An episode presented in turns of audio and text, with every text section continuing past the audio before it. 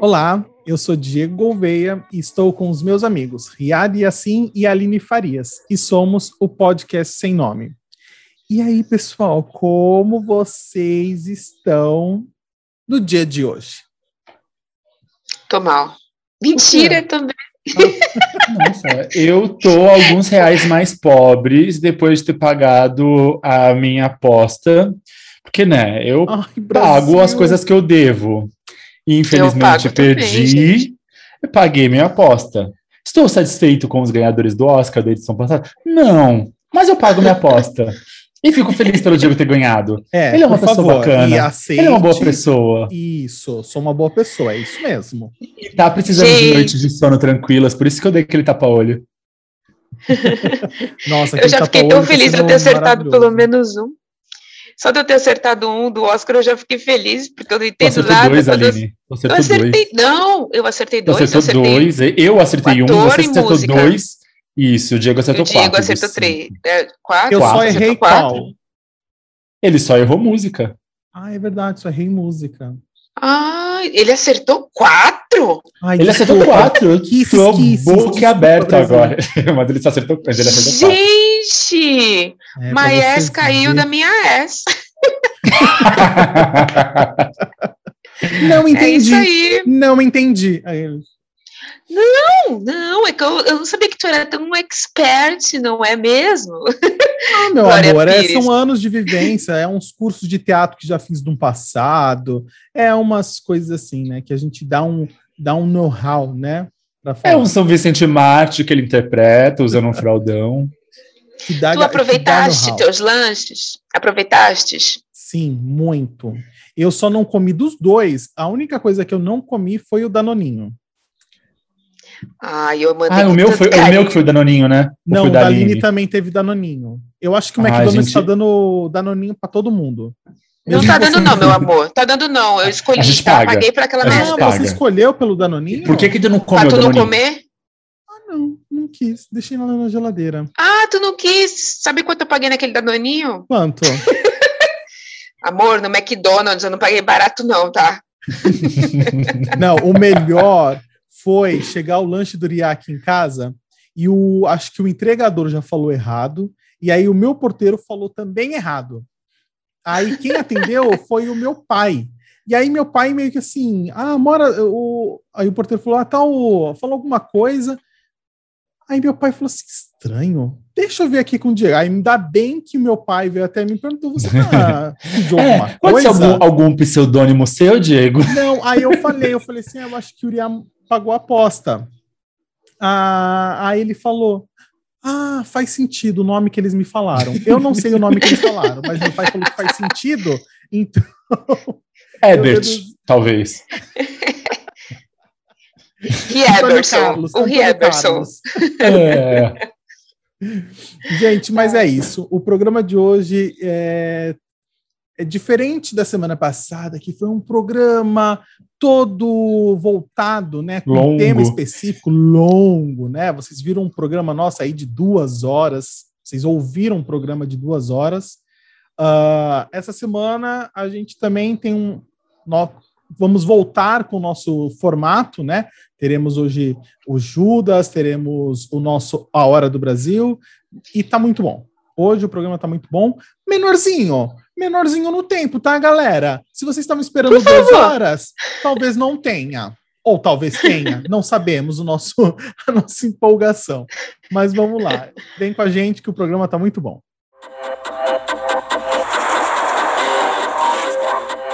Como vai você?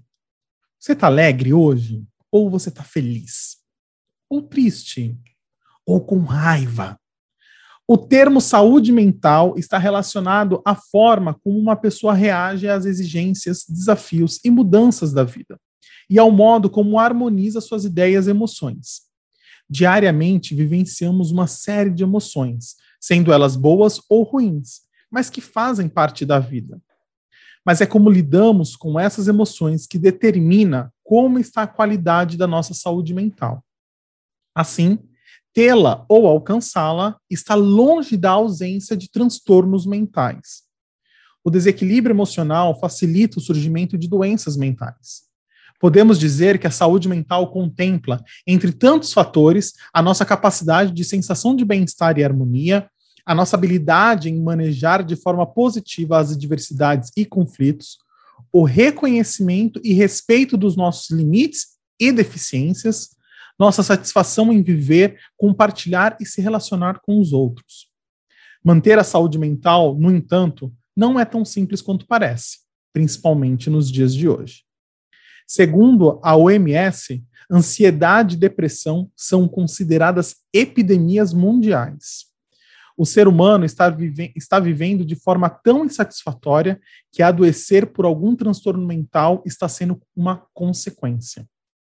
Infelizmente, como saúde mental está no corpo e no meio, diferentemente de uma diabetes, hipertensão ou alguma outra doença crônica, muitas vezes é concebida como uma fraqueza do sujeito, algo sobre o qual ele teria condição de atuar e não faz. E como a arma contra o preconceito, falar sobre o assunto é muito importante para que possamos entender que cada indivíduo é único e merece o acolhimento e respeito de todos. E a minha provocação inicial de hoje é de pensar e analisar o nosso redor. Quem a gente, de nós três, não conhece alguém que já viveu ou vive com algum transtorno mental? E quando falo transtorno mental, estou falando, né, é, de crise de ansiedade, depressão, transtorno bipolar ou alguma outra fobia. Hein? Quem de nós aqui não uh, conta nós três. Eu, exato. Conta. conta três de três. três de três. Três de conta três. dizer então. que se eu conheço alguém, esse alguém são vocês. Igualmente. E digo, imagino que seja igual do lado daí. Sim, exatamente. É. Eu acho que aqui três de três. Estamos empatados. quite even. É, eu acredito que, bom, eu falando por mim, eu sempre fui uma pessoa ansiosa, uma criança ansiosa, e isso se agravou muito ao longo dos anos, e nesse período que eu estou passando em casa, isso piorou. É, eu acredito de verdade que as pessoas que não saíram doentes da, da doença nesse período de pandemia vão sair doentes da cabeça, algum tipo de sequela, é, não que isso tenha, de repente, surgido na, na nesse momento que está todo mundo isolado, mas eu acredito que é agravado, né? A gente está vivendo num momento de muita ansiedade, muita angústia, é, a gente está sempre esperando o que pode acontecer de, de, no momento de pior, porque a situação do país, a gente tenta ser positivo, mas ah, os pontos que às vezes a gente vê partindo de cima não são muito favoráveis ao que a gente esperava, a velocidade que a gente esperava ver o resultado do, do resultado mesmo. Então, eu, eu penso mais ou menos dessa forma. Eu tento conversar, mas eu sou uma pessoa muito difícil, então eu sempre tive muita dificuldade de me abrir, e agora, nesse momento de, de isolamento, a gente fica mais maluco ainda, né? E a gente acaba se juntando com os nossos semelhantes. A gente sempre foi, sempre teve essa, essa questão de poder conversar, por exemplo, entre nós três, e eu acho que a gente consegue um dar suporte para o outro, que é muito importante nesse momento, quando as pessoas têm algum tipo de distúrbio. Acho que o apoio emocional das pessoas que vivem por perto é a primeiro, primeira forma de ajuda que essa pessoa precisa receber. Sim. Nossa, a Aline falou tudo, né? Exato. A Aline, a Aline foi, foi sucinta, mas falou tudo. Eu acho que esse é um grande passo, é você ter alguém como apoio, é você não se sentir sozinho e isolado do mundo. Eu acho que esse é um passo importante para lidar com qualquer problema de saúde mental, é saber que existem pessoas como você. Diga, diga. Uh, uh, uh, mas, assim, gente, só vamos colocar uns, uns pontos nos is que eu acho que é importante, né? Como a Aline falou, né? A Aline colocou um ponto e o Yuri colocou um outro, que é interessante a gente entender.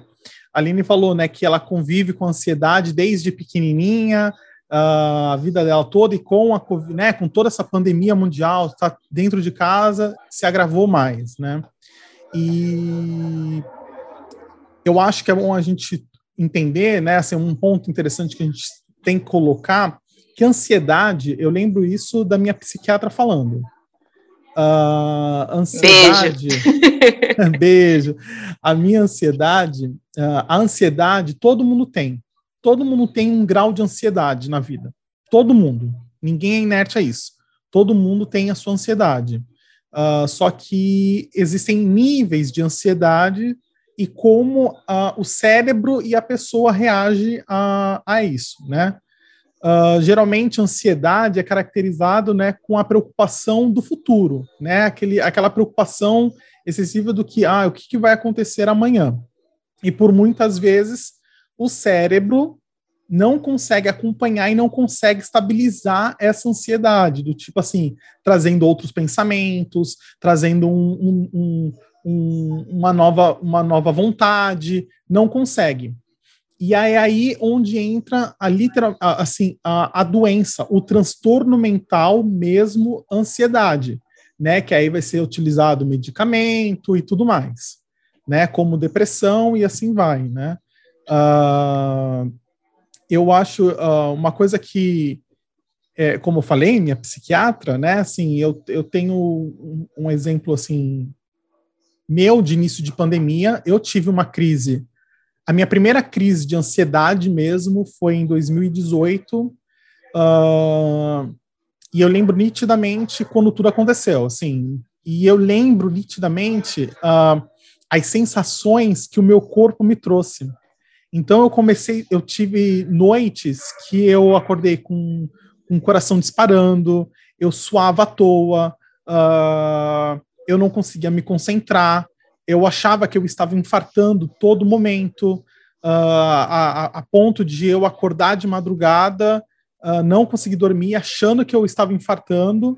E como eu morava sozinho nessa época, eu preferi sair pela rua andando de noite, porque se eu se eu morava longe, eu não morava perto dos meus pais, então assim, eu morava em outra cidade. Então, eu preferi sair à noite andando pela rua eu morava no condomínio, eu morava, andava pela rua, porque se eu caísse infartado, alguém ia me achar rápido, do que se eu morresse na minha casa. Então, assim, eu lembro, eu lembro desse, dessa, dessa passagem, dessa vivência, e que a, foi a ansiedade que me trouxe.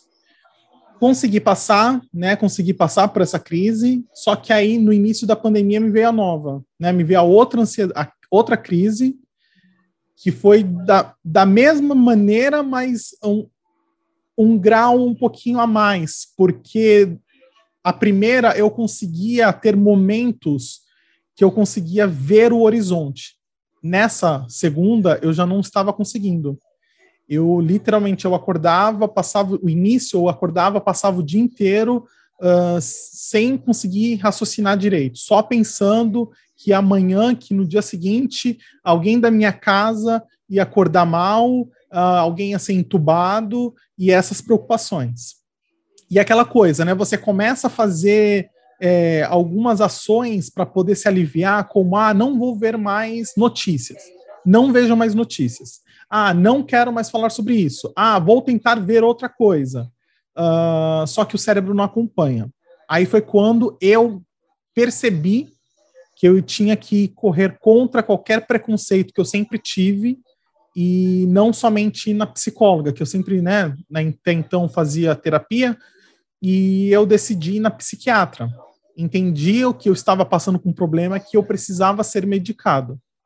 E, e foi isso. É assim, depois que ela me medicou, que eu comecei a tomar os remédios, a minha vida literalmente mudou. Assim, né? Eu literalmente percebi que com os medicamentos eu consegui controlar os níveis de ansiedade que o meu cérebro estava proporcionando.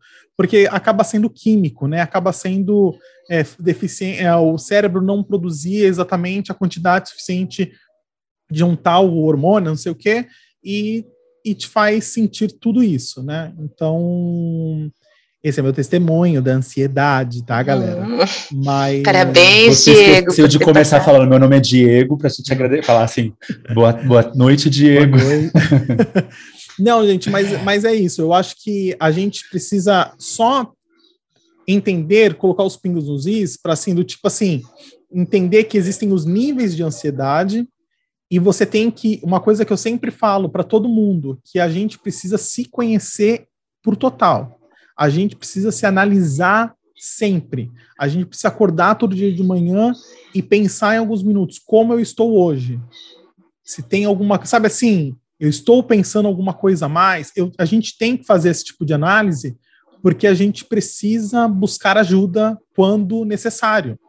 Ou melhor, a gente precisa buscar ajuda sempre sempre que você sentiu alguma coisa, busque ajuda, né?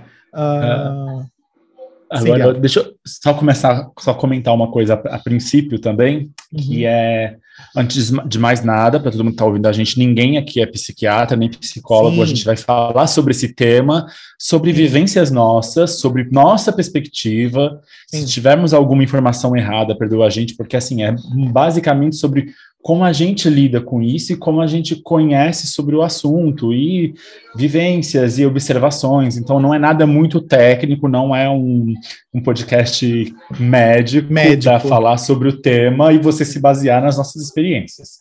Não é isso. Até porque vocês perceberam que a gente é bem dodói, né, gente? A gente não tem coisa para dar moral para a gente dar coisa para ninguém. É só para falar essa moral, da nossa né? vida enquanto a gente está pupi.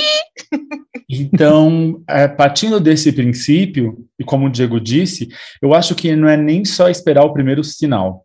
A primeira coisa que é, eu percebi assim que eu comecei a fazer terapia, quando eu comecei a ir no psicólogo, foi: todo mundo precisa. A gente tem que Sim. partir, quebrar esse estigma de que ah, você vai fazer terapia, você procura psicólogo quando você tá não tá legal. Eu acho que todo mundo precisa. Assim como todo mundo precisa de alguém, acho que o ser humano ele é feito para ter se relacionar, relações, né? Para se relacionar. Então, assim, sempre é, é, importante você ter alguém. Não digo que você tem que ter alguém, ah, você tem que ter um namorado, uma namorada, um marido, uma esposa. Não, é, é, relações, é, é, amizade. É bom, é bom. Mas isso é, é uma construção social, de que as pessoas Sim. têm que ter esses, esses níveis de relacionamento. Mas você tem que ter amigos, você tem que ter pessoas, porque você precisa dessas relações até para em ajuda, para conversar, para desabafar, para se sentir amado, se sentir querido, isso ajuda bastante.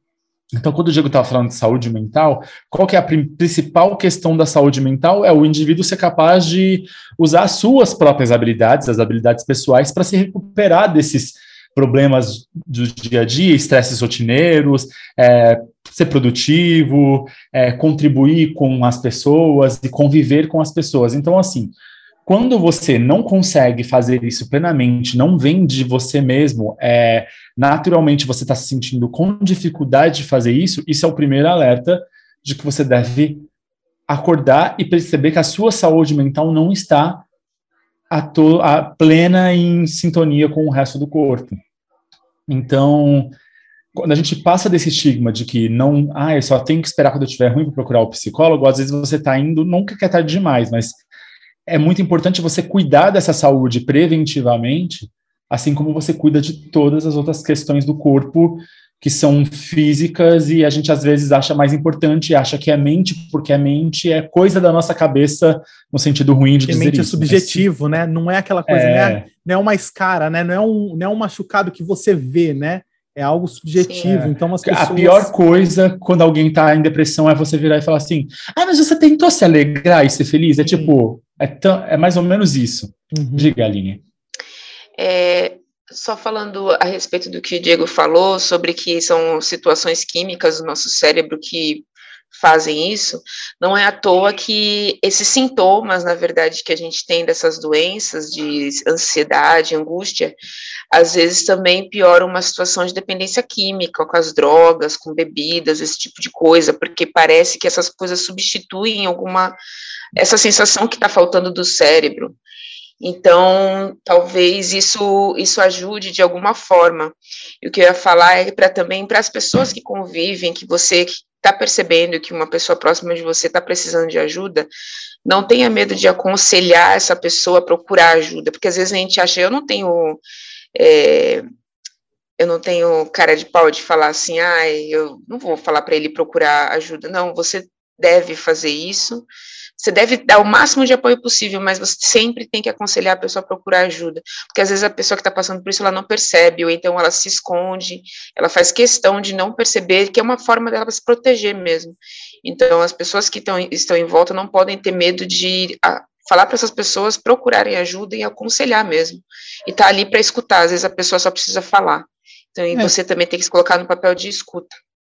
E como o Uriah falou, né, assim, é, a, a questão é, a gente tem que entender que o cérebro é saúde. Então, assim, tudo que é relacionado ao cérebro é a mesma coisa que é relacionado ao coração, que é relacionado ao estômago, que, é, entendeu? Assim, é, é o corpo humano, é saúde. É uma parte do corpo, né? É uma parte do corpo. Então, assim, é uma coisa que a gente tem que pensar bem e é parar de ter preconceitos né? Assim, eu vejo que muita questão de saúde mental, muitas pessoas não procuram por preconceito, porque sabe que eles vão ter, porque a gente vai ter que procurar um psiquiatra.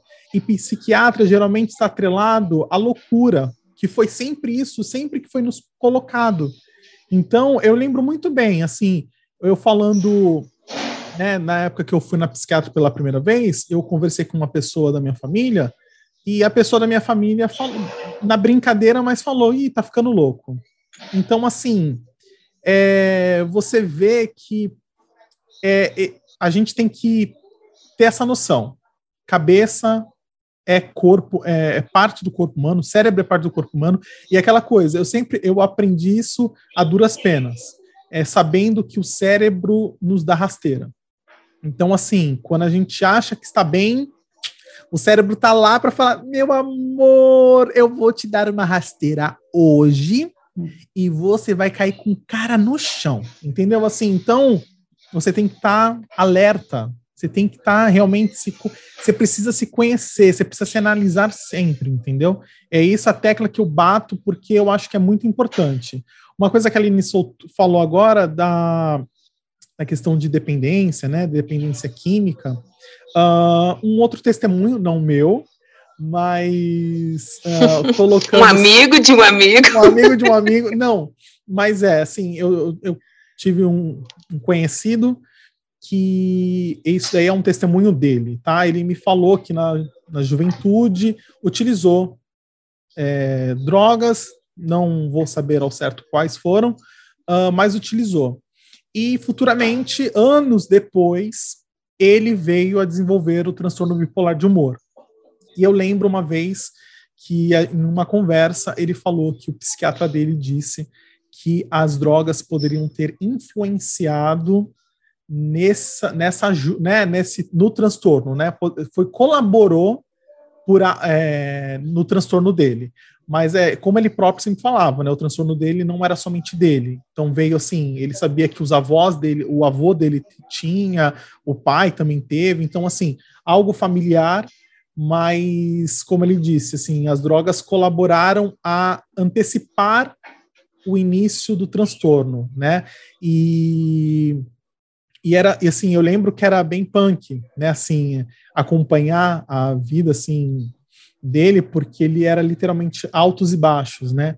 Do transtorno bipolar, eram as euforias, né? Um momento hiper bem, um momento, outro momento muito mal, e mas é isso, só complementando o que a Aline disse. Yeah, você fala? É, é, eu ia. o, que eu, o que eu ia dizer é que, assim, é, você tem uma boa experiência de para falar sobre saúde mental relacionado a psiquiatria, você foi no psiquiatra, então tem essa relação de, de referência. A minha relação de referência está mais para a área da psicologia mesmo, de, de tratamentos de, com o psicólogo, de conversas, de terapia.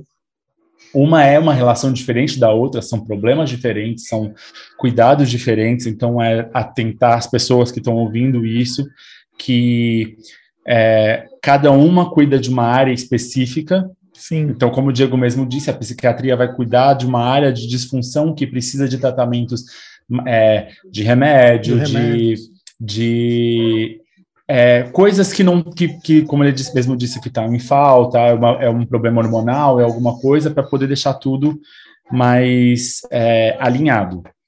E já a psicologia mesmo vai tratar da mente em si, e, e é muito importante para as pessoas que sofrem principalmente de ansiedade que você tem que tentar criar ferramentas e mecanismos.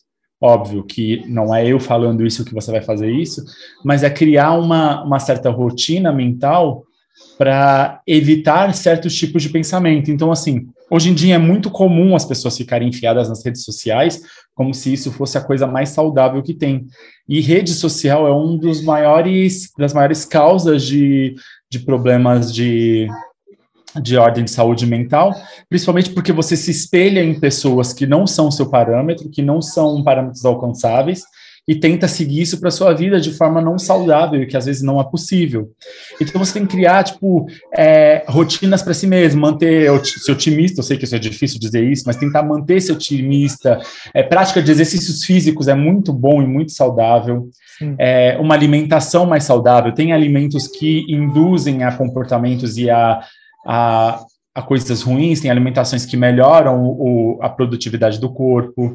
É, às vezes, assim, evitar um, noticiário, como mesmo o Diego disse, são coisas que às vezes são úteis, porque é, manter, ó, vamos começar, manter sua agenda cheia de atividades e cobrir o seu dia todo de coisas que você tem que fazer são uma das coisas que ajudam a aumentar a ansiedade. Porque você fica tentando cumprir todas as suas atividades de maneira não saudável e não possível. Sim. Horas nas redes sociais, notícias, principalmente notícias negativas, o dia inteiro você ficar é, se alimentando disso, não dormir, não fazer as refeições direito, exagerar em, em, substâncias, por exemplo, como o café, que é uma substância legal, faz bem o café, mas quando você exagera, você aumenta a quantidade de cafeína no corpo, isso gera muitas outras coisas. Então, são algumas ferramentas que você vai tentar organizar o seu dia para ele não ficar um dia lotado, cheio e você nunca vai conseguir cumprir, porque assim, hoje em dia, no nosso mundo atual, principalmente como o Diego estava falando antes de começar o, começar o podcast, a sociedade capitalista. A sociedade capitalista cria na gente a tendência a tentar ser sempre o máximo que a gente puder, porque tudo é voltado no lucro. Então, quanto mais você produzir, mais você vai ganhar.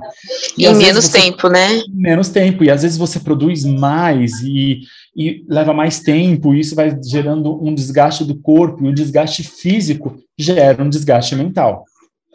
Então, assim, a mente, ela é quem comanda o corpo. Então, se você tem uma mente, vamos usar essa palavra, uma mente fraca, você não consegue controlar bem o corpo. Se você tem um corpo fraco, a mente também não consegue entrar em harmonia e sintonia. Então, são pequenas ferramentas que são importantes da gente levar e tomar para tentar manter a saúde mental do nosso dia a dia bem. Claro que a existem minha, a... outras questões, como as que o Diego levantou, são questões de bipolaridade, são questões de ansiedade mais severas, é uma depressão, são outras questões que você vai tratar além de da terapia, com a psiquiatria, com remédios, e como mesmo a Aline disse, e o Diego disse, são duas coisas que são complementares e opostas, que o amigo dele, pelo uso das substâncias químicas, é, teve um, aceler, um aceleramento no, em, em, agravamento de casos de, de, transtornos mentais.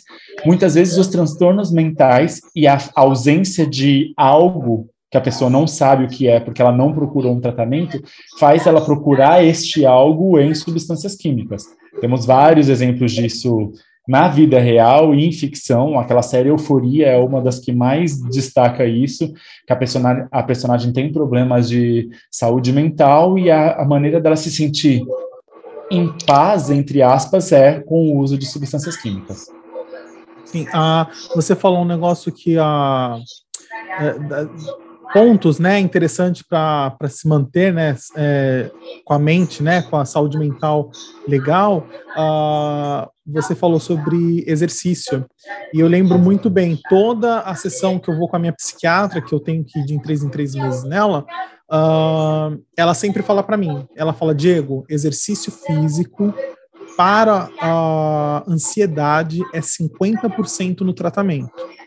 50% no tratamento. Ela sempre me fala isso. Ela sempre me fala, e aí, tá se exercitando? Tá fazendo alguma coisa? Porque você vai ver. Você vai ver que o exercício motivos. físico vai acelerar a produção, sabe assim, do hormônio precisa, não sei o quê. Exatamente. E vai colaborar Além com disso, a medicação. Então, ela sempre fala, é 50% exercício físico é muito bom para ansiedade, né? Além disso, né, porque o exercício físico vai liberar hormônios que o corpo precisa e vai acelerar. Da felicidade. O fato de né, você, né? exatamente, o fato de você estar tá tirando o um momento do seu dia para cuidar de você é outra parte do seu, do seu, da sua, da sua mente que sabe que você está cuidando de si mesmo. Então você não está se abandonando. Você está cuidando de si mesmo e dedicando um tempo para olhar para si mesmo. Então você olha para si mesmo numa terapia, na conversa com a psiquiatra, nos exercícios físicos, no tratamento. Então, assim, é um momento que você dedica a si. É, só colocando uma coisa que aí é um, uma outra uma parte do depoimento meu, a questão principalmente do exercício físico, eu vejo que eu passei por isso e muitas pessoas passam, que às vezes a gente também entra num outro problema de se cobrar por não fazer o exercício, porque tem gente que não gosta. Então, também não entra nessa neura de que porque você ainda não entrou, isso gera uma outra cobrança e um outro transtorno em cima da sua própria cabeça. Não faça isso. Então, o exercício é muito importante, as pessoas devem fazer sim, mas se você não está na sua cabeça conseguindo fazer isso agora, não entra nessa cobrança. Uma outras coisas que começaram a me ajudar é achar coisas que você goste naturalmente de fazer e se dedica para fazer aquilo. Uma, que seja uma plantinha, às vezes, isso todo mundo dá risada, mas o que tem me ajudado muito são os momentos quando eu estou com a minha cachorra, porque a panda é um estresse que ela me gera, mas é um estresse focado. Eu só tenho que me focar e o que, que ela quer. Eu não tenho que me focar nos meus boletos, eu não tenho que focar no meu trabalho, eu não tenho que focar em nada. Então é uma coisa que me relaxa. Cozinhar é uma coisa que me relaxa, porque eu não tenho problema quando eu estou cozinhando, eu só tenho que pensar na comida e se todo mundo vai gostar. Então, você também, essas são coisas que relaxam a sua cabeça, sabe? Se o exercício físico te relaxa a ponto de. Você já chegou no momento que a serotonina já está fazendo isso? Ótimo, se dedique. Se você não consegue, não entre na cobrança de que, ah, eu não consigo fazer exercício físico, meu Deus, eu estou faltando com isso, por isso que eu não me curo. Não entra nessa neura. Eu já caí nessa cilada e respeita muito seu cérebro, tá? Cuida do seu cérebro e não não deixa ele parar enquanto você está vivo. Não é à toa que quando uma morte cerebral é que define se você morreu ou não. Então, enquanto você está vivo, você mantém ele funcionando, mas funcionando ao seu gosto. exatamente. Você falou do exercício, mas é exatamente isso. O exercício ele tem que servir como um aliado de, de cuidado com si mesmo e de escape. E não entrar num outro distúrbio mental, que é o exercício para aparência física, é. o exercício para, como você disse, uma cobrança de não estar fazendo, de culpar a sua falta de exercício físico. O exercício é como aliado de tratamento e não como objetivo de corpo. Exatamente. Um objetivo de corpo. Eu falo, eu só, só, só complementando, amigo, é porque aquela coisa assim, eu vejo que a minha psiquiatra fala isso por uma questão é, fisio, é, fisiológica, pode dizer, né? É fisiológica, fisiológica não estética. É que, o co, é que o corpo, no exercício físico, o seu cérebro começa a produzir a serotonina, todos os hormônios que ajudam, colaboram para uma melhora do quadro de ansiedade. Eu acredito que algumas outras, alguns outros transtornos. Então, é nesse sentido, né, que eu vejo que ela sempre me fala sobre o exercício físico. Só lembrando que exercício físico não é somente aquele que coloca intensidade ou peso. Exercício Exatamente. físico é aquele que coloca, vai, uma yoga é um exercício físico, um uma caminhada, uma caminhada leve, na um praia leve, vendo. É muito mais o exercício também como escape mental Exatamente. de você sair da sua rotina Sim. e focar em outra coisa do que o exercício, uma musculação ou uma um aeróbico para ganhar um corpo. A gente não está falando em corpo e aparência, porque esse é um outro transtorno mental é um outro problema de saúde mental, Sim. que a gente entra em questões de, de aparência, que a pessoa não se identifica, a gente entra em questões como bulimia e anorexia, e outros problemas de saúde do corpo, como disfunções alimentares e outras coisas. Não é essa a questão. A é, se a gente é for destrinchar um... as doenças, gente, eu acho que tem é... doença para tudo. É porque é aquela coisa, eu acho que a cabeça, assim, do tipo, é, eu, eu penso assim, totalmente ignorante, totalmente leigo, médicos me desculpem e me corrijam, por favor, que, eu tô, que a gente está falando aqui, né? Se é alguma coisa de uhum. errado. É, mas eu penso assim, doeu o coração, problemas um problema cardíaco, entendeu? Assim, um, um problema no fígado, é localizado. Agora no cérebro é uma questão de literalmente de você fazer um deve ser muito complicado ter, sabe? E a mente se manifesta pelo corpo inteiro. Exatamente, porque que nem eu falei, eu tinha essa dor, eu tinha coração, né, um destaque cardíaco, então tipo assim, é, manifestava de uma forma que eu poderia assim, né, assim, eu poderia estar falando, como eu falava, estou infartando, mas não, era crise de ansiedade, que, entendeu? Um médico capacitado vai saber, soube me falar. Então, é, eu acho que é aquela coisa que a gente sempre tem falado, do tipo, se conhecer, buscar ajuda, né, assim, ter, é, saber o momento, sim, sentiu alguma coisa, percebeu que não está legal, procure ajuda. Procure ajuda. Eu acho que isso é o mais importante. Procure uma ajuda é, no desabafo com quem você pode, alguém do lado, alguém da família. Mas se o desabafo, a conversa não está ajudando, procure uma ajuda profissional, médica, que eu acho que é principal, essencial. Uh, Uriah, a gente está falando aqui, né? De, Uriah colocou uns negócios é, de para saúde mental, para ajuda. Eu, hoje, na minha pesquisa, eu achei um site do Albert Einstein. Eles colocaram aqui como cuidar da sua saúde mental. Então, eles é, linkaram, assim, vários pontos de como a gente pode cuidar da nossa saúde mental. E assim, o Uriah falou já quase todos, né? Assim, tipo. É, eu peguei do perfil do meu psicólogo no Instagram. então, vamos dar o crédito para ele. É, não, é a psicologia uh, underline moderna com dois As no final. Vou dar um pouquinho do crédito para ele, porque eu peguei algumas informações dele. ah, eu, eu, eu vi aqui no do Albert Einstein, então eles colocaram acho que uns 11 pontos que eu achei interessante. Eu só vou colocar aqui, eu só vou falar aqui, até mesmo para a gente uhum. ir para a nossa fase final da nossa conversa. Então, eles colocaram aqui, antes de tudo, conheça a si mesmo, que a gente falou. Ele, o que o Uriad falou, mantenha uma rotina. Rotina é muito importante, de você acordar a tal horário, de você, sabe, ter um, um horário certo. Ah, sabe, vou me alimentar tal horário, vou fazer isso tal horário. Isso é muito bom. Outro ponto essencial e principal é durma bem. Se você está conseguindo dormir bem, faça isso corretamente, entendeu? Assim, tire qualquer distração, né? Qualquer atrativo para sua vista, assim, quando você estiver na cama, não ligue TV, vá dormir. Deitou, durma, entendeu? Tenha um sono é, bom. Uh, aí o que a gente falou, né? Realize exercícios físicos e se alimente adequadamente. Uh, Aí eles colocam assim: faça atividades prazerosas para si. Uh, eu acho que o faça atividades prazerosas para si, eu lembro, sabe do quê? Para mim, né? Que eu adoro um prazerzinho em fazer nada. O Dolce Forniente do filme. Qual o nome do filme? Comer, Rezar e Amar. O Dolce Comer, Rezar e Amar. Eles falam do Dolce Forniente, que é o tenho prazer em fazer nada.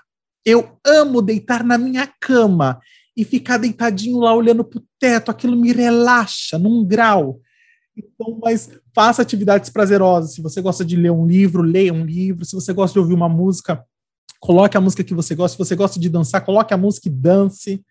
Uh, um ponto que o Albert, uh, que o site do Albert Einstein colocou é consulte médico regularmente. Se você tem essa oportunidade, se você tem essa condição, faça os seus exames, procure seus médicos, esteja, né, um checklist completinho aí na questão da saúde por um todo. Reforce laços de amizade familiares que são benéficos, eh, benéficos para si, né? Pensar em perceber as pessoas que não te agregam e começar a dar um basta. Eu acho que isso foi muito importante na pandemia para mim, de perceber as pessoas que não estavam me agregando e eu simplesmente falar não, chega, só vou estar com pessoas que, né, me alimentam positivamente, e isso é importante. Controle o estresse, né? Infelizmente, nos dias de hoje, é difícil com nossos trabalhos, enfim, né, com as notícias, mas a gente tentar controlar o nosso estresse. Uh, Permita-se relaxar e simplesmente não fazer nada. Um dos pontos aqui, ó, não fazer nada. Doce forniente e desconecte-se, que é muito importante. Né? Acho que o desconectar, ah. como o Uriah falou no início da nossa conversa, as redes sociais têm um grande agravante, né?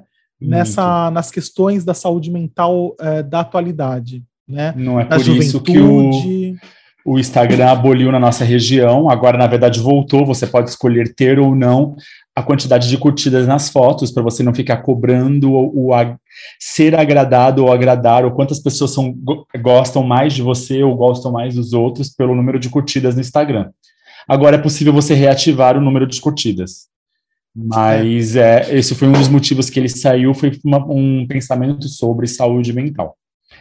É, mas voltou com o pensamento do capitalismo. Mas enfim, isso é um outro assunto, é um outro papo. Eu Mas, queria comentar antes da gente encerrar sobre esse tema, na verdade, é entrar no motivo principal de eu ter pensado também em falar sobre esse tema, que foi porque eu assisti um documentário da Demi Lovato, lançado em parceria com o YouTube, são quatro episódios, em que ela vai falar sobre o período da overdose que ela teve, os problemas de, de saúde mental que ela tinha antes, o momento da overdose e o pós-overdose. Logo pós esse momento de overdose, ela voltou à mídia e voltou ao mundo passando uma imagem de recuperação muito diferente do que a que foi real mesmo que ela mostrou no, no documentário. Óbvio que o documentário tem as suas questões, eu já conversei isso muito com o Diego, aconselho as pessoas a assistirem e elaborarem suas próprias linhas de pensamento. É, tem questões de exemplos que talvez não devessem não devesse ser dado, coisas que não deveriam ser abordadas de maneira menos superficial, só que eu achei interessante como ela resolveu se despir da vergonha, que é o que a gente fala, tirar esse estigma de que você não pode falar sobre um assunto e se expor e passar para próxima fase. Eu vou ler dois trechos de uma música de músicas dela, rapidinho, só para falar. Logo quando ela voltou da overdose, ela lançou uma música chamada Eu Me Amo.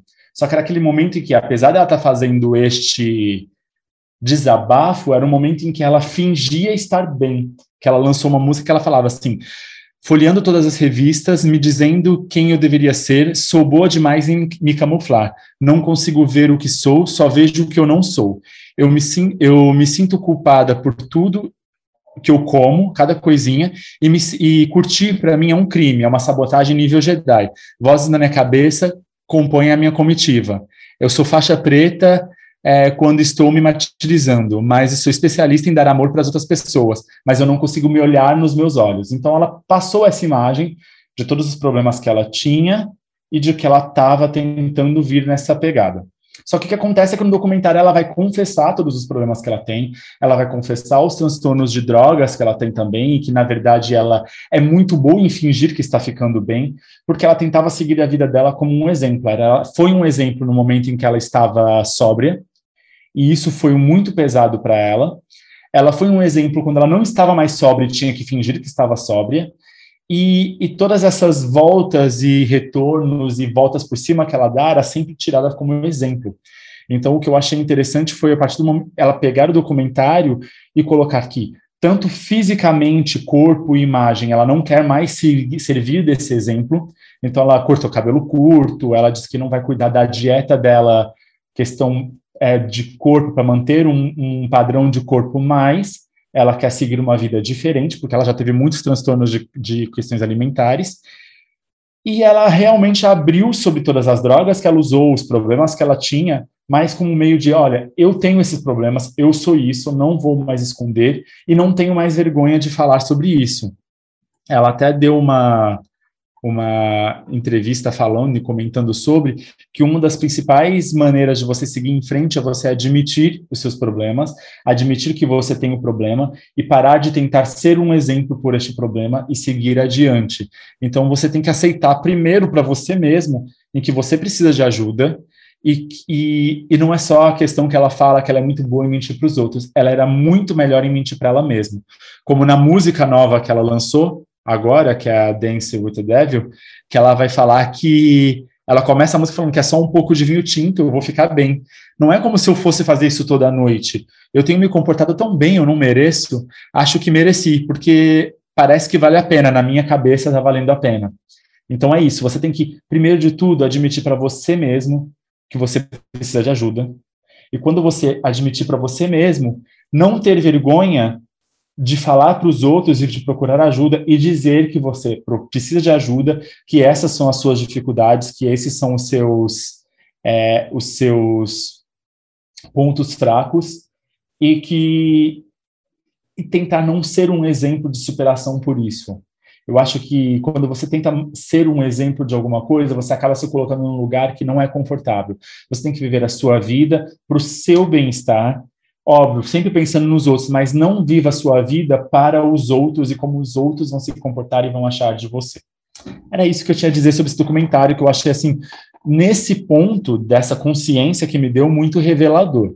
Aí é óbvio, como o Diego disse, tem umas questões, as questões de como ela está lidando com isso hoje, e o fato de que indiretamente ela é um exemplo para as pessoas que assistem, ela não está lidando mais em ser o exemplo, mas ela é um exemplo, então a maneira como ela lida com as coisas acabam influenciando outras pessoas. Ela então, fãs, assim, né? Ela, ela tem, tem fandom, fãs, né? exatamente. Ela tem fandom.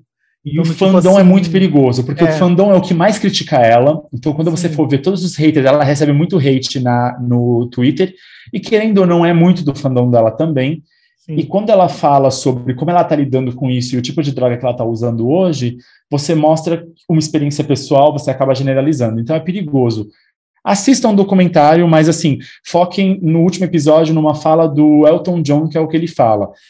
Não existe o, o meio caminho para a abstinência. É abstinência o único a sóbrio do documentário, só para É o deixar único. bem... o Só pra deixar bem ele é claro o único aqui. sóbrio do documentário. É, porque ele, ele diz que não existe um meio termo. Você tem que ser sóbrio 100%. É, o, é a maneira de lidar com isso. E ela encontrou o ponto, como ela diz, de equilíbrio. Era isso. Só, como o Uriá também aqui deu dica do, do, do documentário no YouTube, ah, eu vou aproveitar também, vou fazer uma diquinha aqui, gente. Galera, galera Mini Fernanda, um mini Fernanda. É, não, mas só no tema tem um livro que me ajudou bastante quando eu tive a minha, a minha primeira crise, que se chama Mentes Ansiosas, Medo e Ansiedade Além dos Limites, da Ana Beatriz Barbosa Silva.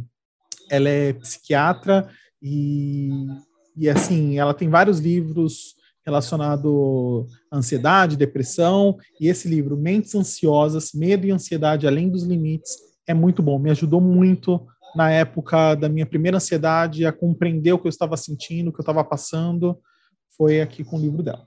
É é isso, ótima. galera. Aline, quer falar alguma coisinha, amiga?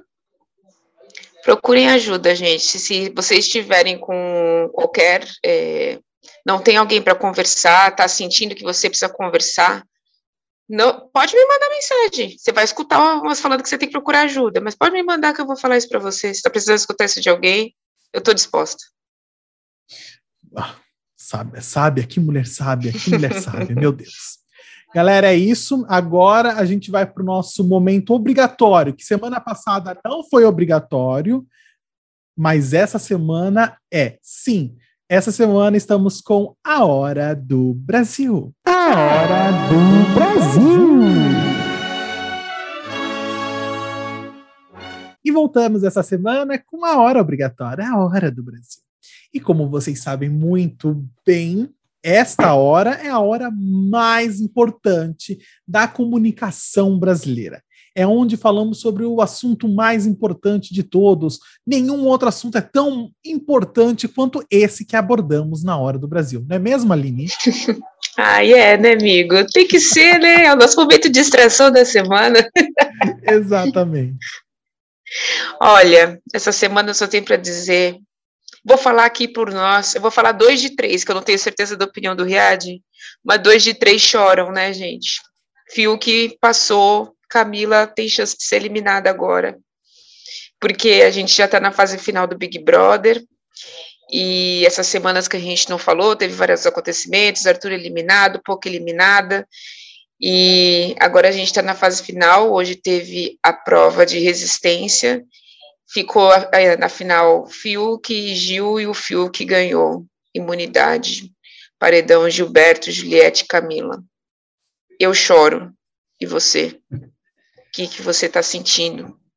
Olha, Eu sei que eu queria dar o um parabéns, de qualquer forma, para Camila, não sei se ela vai sair, mas tem ainda uma esperancinha, que eu não sei se a internet vai assumir esse papel, que eu acho perigoso. Acho que vão lançar um Fora Gil. Tô com medo. Mas tenho uma esperança de cair entre Camila e Gil. Mas eu tô triste, porque eu não queria, eu queria Gil, Camila e Juliette na final. Enfim. Queria levantar uma coisinha também. Só eu que senti que a Globo dá uma passadinha de pano nas coisas do Fiuk, ou essa é impressão minha? Porque eu, como mulher, me sinto incomodada em muitas coisas que ele faz, mas enfim. Não sei. Vocês é, acham? É, mais que a Globo estava fazendo do Arthur, me desculpa. Igual, igual, ah, não tirou. É, me dava nojo. É, exato, igual. O, o, o Arthur saiu como o bom menino que teve o azar de se envolver com a Carla. É, olha que, olha que nojo, Eu, vou, eu vou né? falar que... as coisas, algumas coisas sobre isso. A gente tá. pulou semana passada, não teve a, a Hora do Brasil, tipo, logo quando foi eliminado uma penca de gente da casa. Saiu o VTube, saiu, graças a Deus, né? VTube, foi tarde, gente. O VTube foi tarde, foi tarde. Eu não poderia deixar, de, antes de começar a falar sobre os acontecimentos dessa semana, comemorar a saída de. De celebrar, né? Ele saiu celebrando, vamos celebrar, gente. Vamos botar uma gente. música. Eu não sei nem. Eu não vou pedir música pro diretor, porque eu não sei nem que música comemorar, porque tem tanta felicidade que eu não sei. É, gente, mas parabéns pra vir, parabéns, porque a menina dissimulada essa garota. É, é, é dissimulada. Eu acho que assim, a gente tinha que expor ela. Acho que a gente devia expor ela. Expor ela na internet. É, cobra é Mas, cobra, assim, não vale o boleto cobra, que cobra. cobra é cobra, não vale o boleto que cobra. Mas enfim, pulando tudo que já passou, a gente não falou semana passada, desculpa o palavrão, mas eu vou ter que falar palavrão. Foda-se, foi-se, e vamos focar nessa semana. Infelizmente, Fiuk ganhou eu vou concordar em partes com vocês, porque eu não queria que o Fiuk tivesse ganhado, porque eu esperava que o Fiuk fosse eliminado dessa semana. Porém, dadas as circunstâncias, eu sou a favor da, da Camila sair, porque eu gosto muito do Gil. A Juliette, como a gente já vem falando há muito tempo, a Juliette é uma certeza, então teremos um paredão entre Gil e Camila. Eu, com toda certeza, quero que o Gil fique, porque é alguém que eu gosto e torço desde o começo.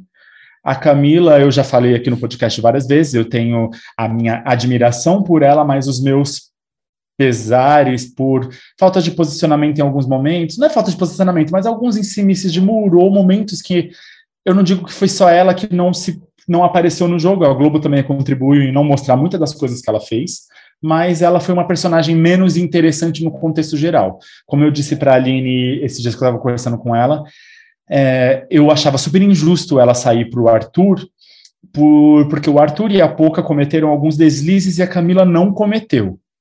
A, em questão de entretenimento, é, por mais que houve a passada de pano na Globo, o Arthur estava para o jogo e para o entretenimento mais interessante. Mas como pessoa, ele não era uma melhor pessoa do que a Camila para falar, ah, eu prefiro que o Arthur fique porque ele me faz rir quando ele junta com o Gil. Era engraçado? Era engraçado, mas eu acho que a Camila, como pessoa, ela foi extremamente mais coerente. Então eu torci muito que a Camila ficasse, fiquei feliz e decepcionado com o Fiuk ter ganhado a prova para agora, infelizmente, desta maneira, eu ter que torcer para a Camila sair.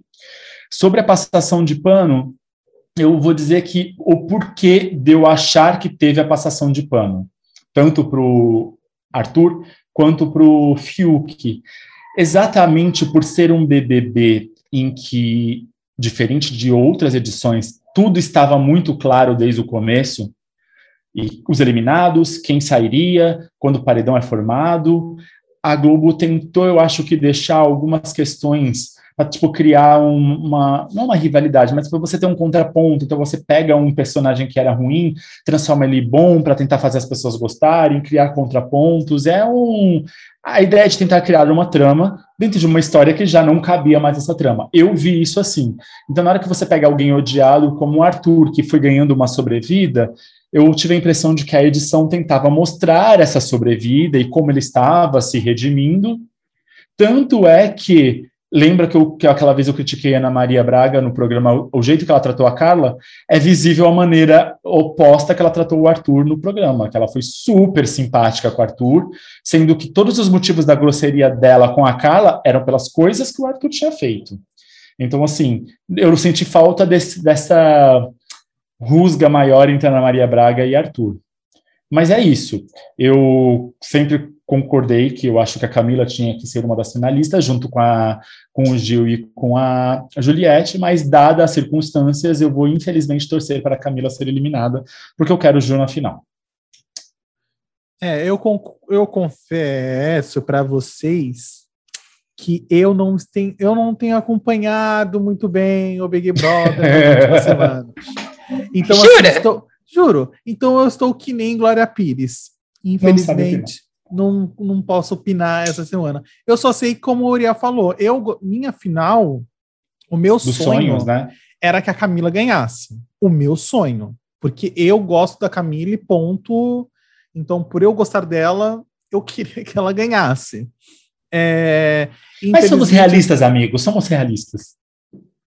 Não, sim, exatamente. Assim, o, meu sonho era esse, né? Mas não é a realidade. Infelizmente, infelizmente, né? Ou felizmente, sei lá. Dane-se, vocês que julguem. É, quem vai ganhar já é a, a, a, Juliette, a Juliette, né? A Juliette, seus cactos, né? Que aí eu faço uma crítica para, aos cactos. Para os cactos porque, assim, os cactos. Cactos, peraí, amigo, a gente não tem ouvintes o suficiente para brigar com 22 milhões de pessoas. Dane-se, dane-se, dane-se, porque eu sigo a Juliette, eu sou um cacto também. Então, eu sou um cacto também. Eu faço parte. Eu também sou, clã. eu também sou. Eu estou, de, eu estou dentro da clã.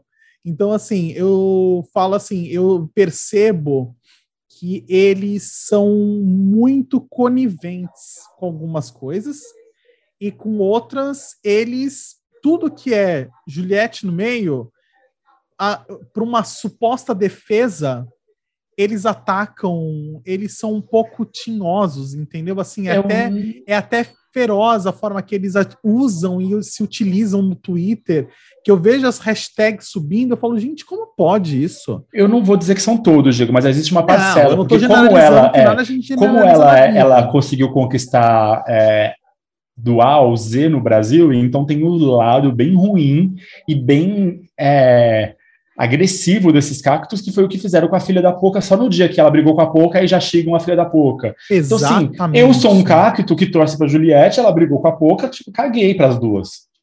Então, não vou xingar a filha da Poca, que a gente é uma coisa mais linda e fofa aquela menina. Não, então, não acho importa, que não tem nada né? Sim, é aquela coisa, não, não né? Não há justificativa Sim. para. Né? Exatamente. Né? então, assim, parcela de cacto bem ruim mesmo. Tem uma parcela de cacto que, que votou no Bolsonaro, né? Então. assim como em todas as torcidas, né? Todas as torcidas têm o seu é, lado B para poder assim, fazer esse papel. Ah, eu, eu, é, para mim é um pouquinho preguiça, entendeu? Eu vejo, eu é, acompanho é no Twitter, aí eu falo, nossa, gente, que preguiça a gente já sabe a final, já sabe quem vai ganhar. Esse é o problema de uma torcida generalizada, né? Você ter todo tipo de gente dentro dela. Sim, eu vou, eu vou dar, eu sei que não é o momento ainda, mas eu vou dar uma malhadinha, uma malhadinha no Thiago. Sabe por quê? Eu sinto que ele sempre cobrava da Camila. Eu vou defender a Camila mesmo, não tô nem aí. Isso, aqui defender defenda, defenda. a Camila. Ele sempre cobrava posicionamento da Camila, falando que a Camila não tomava posição, que não sei o que, não sei o que lá. E o Arthur, ele, o Arthur sempre falava por trás das pessoas, ai, que eu vou fazer isso, vou fazer aquilo assado, que eu vou falar isso. E na hora o Arthur é um gato manso, não falava com ninguém. Na hora que o pessoal ia tirar satisfação com ele, estava tudo certo. Já tinha falado muito mal da pessoa por trás. Não abria a boca para falar nada e o Thiago nunca falou disso. Só cobrando da Camila. Eu, eu acho que Thiago Leifert, vamos gostar um pouquinho da Camila? Não sei se tu gosta dela, não. Mas, tá? Aline, tá? eu vou, tá eu vou só fazer um comentário. Não passa pano pro Thiago Leifert, que senão não é passar pano pro Thiago Leifert, não. É não assim, passa pano pro irmão eu da, acho que... da Cláudia Ximenes. O irmão, o, o irmão gêmeo, né? Ela, é ela sem, sem a peruca. Eu acho que, assim, o fato dele passar pano pro Arthur é essa questão que eu achava que o Big Brother estava tentando criar este personagem para poder fazer um lado B das coisas. Mas a Camila, eu tenho a impressão que aquela vez que ela bebeu e teve aquele surto, que esperavam uma coisa da Camila que ela não foi, e todo mundo ficou meio putinho com ela. Lembra o dia que ela bebeu e começou a dizer, o Boninho, eu queria que eu brigasse com todo mundo lá, sei lá o que ela falava, que eu fosse ruim. Eu Sim. acho que eu acho que esperavam uma personalidade da Camila que depararam com a Camila É, pacífica. Pacífica. É, esperaram um barraco, boa. Né? Esperava a barraqueira. barraqueira né? E aí eu é. acho que é por isso que eles ficam tentando instigar ela. Eu acho que eles estavam querendo tentar arranjar o, o barraco nela. Eu acho que eles esperavam. São duas coisas. A Thaís, que todo mundo fala, ah, foi a escolha mais errada. Dizem nas más línguas dos bastidores que a Thaís, na entrevista, ela era engraçadíssima, que o apelido dela era Risadão que ela ria, falava umas coisas desconexas, que todo mundo achava ela engraçada e divertida. Ah, bom. Isso ela continua, né? Rindo de tudo, não falando e, nada com Mas nada. é que assim, mas ela, ela tinha uma personalidade maior, e quando ela entrou no Big Brother, ela não foi aquilo que eles queriam que ela fosse. E dizem a mesma coisa da Camila, que eles esperavam a Camila meio tipo, sabe, a que ia causar, porque foi a Carol Conká, né? Não que ela fosse uma Carol Conká, mas é que ela fosse a que ia brigar. Lembra da briga dela com a Carol Conká? Alguma coisa mais aquilo, aquilo sempre. Eu a tenho braba. a impressão de que eles esperavam a braba.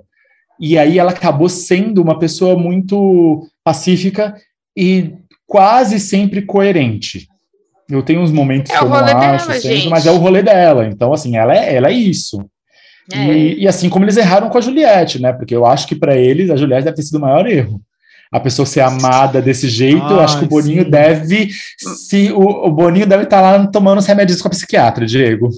Maior que o próprio que o programa, Boninho né? não tá bem. Ela foi maior que o próprio programa. Eu acho é. que o, o, Boninho não tá bem com a escolha da Juliette pro programa, que ela superou qualquer expectativa. Mas eu volto mas a dizer aí, que mas aí eu até... Juliette foi Carol com K. Mas aí eu até também eu tenho essa preguiça de, desse tamanho dela. Não que, ai, não gostaria que ela não fosse grande, não, mas eu acho que ganhou uma proporção. ela deixou... merece. Eu acho que ela merece. Seu quê? Eu acho que ela merece. Você acha? Eu acho. Eu acho que ela merece 100%. Assim, tem Eu momentos... acho que ela é o exemplo que os humilhados serão exaltados. É, ela é, tem momentos tem momentos que, assim, eu acho que ela briga sem motivo, como todas as pessoas. Eu acho que ela é uma pessoa difícil de conviver, mas, assim, eu acho que ela merece tudo e ela merece ganhar, merece todos esses de fãs. Ela foi muito maltratada e humilhada na casa. Isso criou uma empatia com as pessoas, que numa próxima edição não vai desistir. A próxima pessoa que for assim vai rodar rápido. Mas ela veio, porque cada versão do Big Brother é muito diferente da outra, você não consegue se espelhar. Mas ela veio numa pegada que ela, assim, ela foi tão maltratada e humilhada na primeira semana, Diego, era tão triste ver que você entende essa comoção toda e eu acho que é merecida. Eu acho assim super merecido, eu não tenho preguiça. Eu só acho que às vezes as coisas são desmedidas quando ela tá lá querendo brigar e faz e tudo que fala assim, ah, Juliette é uma pessoa difícil de conviver. Mas eu não tiro mérito dela nenhum. Para mim, ela tá no lugar onde ela devia estar tá, e acho que ela tem que passar os milhões de seguidores mesmo. Tem que ter uma carreira maravilhosa. Ela é uma pessoa muito boa. Ela é uma pessoa muito boa, que merece é. tudo de melhor. Os fãs dela, que, que, que, que, às vezes acabam fazendo a gente ficar um pouco com raiva quando ela briga com alguém, vem os cactuzinhos e causam, mas de resto. Uhum. É, enfim, né? É... Eu sou Juliette, eu sou Juliet. Eu aposto numa próxima edição, uma versão VTube, porém, que jogue com o público aqui fora. Porque o problema ah, da VTube, se a pessoa fizer as cachorradas que a VTube fez e falar, ó, oh, galera, lá no confessionário, eu vou fazer isso, isso e isso, porque eu quero ver a reação da casa lá dentro, eu vou passar de falso assim, eu quero ver como as pessoas assim vão me tratar, tu vai ver como essa pessoa não vai mais longe. Talvez ganhe até um, um, um públicozinho aqui fora. A gente é. adora uma vilã. E vamos imaginar que isso vai ter, né? Porque o Thiago Leifert falou isso. Já deu a vivo, dica. Já deu a dica. Então, com certeza, Exato. as pessoas que vierem vão tentar fazer isso. Não precisa ser só como no confessionário. Se ela tiver um amigo da, da casa que ela vira e fala assim: olha, fulano vai ganhar, já vou dar uma puxada de saco pra você ver pra gente não ir no paredão, você vai ver. Sim, VTube, sim. O que me irritava na VTube, que é o que eu falava, ela não jogou para fora. Então, assim, se ela tivesse o paredão na segunda semana, ela tinha rodado. Ela só não, ela só conseguiu se livrar do paredão, mas ela não se livrou do, do hate aqui fora, né? Gente, só lembrando que essa é a nossa última conversa antes da, da, da vitória, né? Porque semana que vem a gente já vai estar conversando sobre quem será o vencedor. A gente vai estar conversando assim sobre o vencedor, né? Jura? Ah, quem será? Quem será que a gente vai estar falando ah, bastante? Meu Deus. Mas... Eu sou a favor da nossa aposta rolar diferente. Vamos apostar quem vai ser o segundo. Ah, não, você que o segundo. É, amiga, mas aí já está muito escrito nas Não tem O segundo é quem voltar nesse paredão. É. O segundo é quem voltar nesse paredão. Sim. Não tem aposta, então. Não tem aposta. Não tem graça. Não tem. Não tem graça. Não, tem, não dá para fazer uma, uma fezinha. Você pode apostar nessa... qual é a cor da roupa que a Juliette vai usar. Aí é uma aposta. Ela já mostrou essa roupa, é só procurar ah, no eu vídeo. não vi. Eu não vi. Ela, eu já vi aqui, minha memória não vai lembrar, mas eu lembro que ela mostrou. Então, galera, semana que vem estaremos falando sobre a final, a vitória e a ascensão magnífica de Juliette. Uh, e falaremos sobre ela na Ana Maria Braga, é, as entrevistas que ela deu depois da casa, e assim vai. Nenhuma, nenhuma surpresa do que será semana que vem a nossa conversa na Hora do Brasil, não é verdade? Pessoal, estamos acabando aqui nosso horário mais importante da noite, a Hora do Brasil. E agora a gente vai jogar o Judas no chão. Judas, Judas, Judas, Judas, Judas. E agora vamos jogar o Judas no chão. Como todo mundo sabe, todo sábado é sábado de aleluia para nós. E hoje não será diferente. Daremos um chute na bunda do Judas. E aí, Iri? Qual será Vamos o nosso pegar Judas? o Judas e jogar no chão. Vamos Sim. chacoalhar o Judas. Vamos bater no Judas. Hoje o Judas vai ser Paulo Guedes. Nosso Oh. excelentíssimo ministro da Economia, Paulo Guedes. Ah. Paulo Guedes fez uns Não comentários faz isso, eu adoro ele. Ai, tadinho do Paulinho. É. Guedes. Leva para casa. Paulo Guedes disse, abre aspas, o Estado quebrou. Todo mundo vai procurar serviço público e não há capacidade instalada no setor público para isso, vai ser impossível. Todo mundo quer viver 100 anos, 120, 130. Não há capacidade de investimento para o Estado que consiga acompanhar, dizendo que a, a medicina está muito avançada e que a expectativa de vida das pessoas está aumentando. E isso é a culpa o Estado não consegue acompanhar as pessoas viverem. As pessoas deveriam morrer para o Estado conseguir acompanhar em questões de investimento na saúde. Pode isso, Aline, pode isso, Diego. Olha, É, amigo, Bianca. volta a declaração que eu falei no começo desses problemas todos que a gente está vivendo, né? Que o auxílio emergencial, eles iam evitar dar justamente para fazer as pessoas morrerem. Morrerem. Eles querem que pobre morra, porque para eles é interessante não pagar mais auxílio de nada para tudo. E o Guedes coleciona uma frase, uma lista de abobrinha. Só fala abobrinha esse homem, gente. Pelo amor Não, de Deus. O cara não, não se poupa. ele, ele é tão boçal que não é só pobre que ele quer que morra.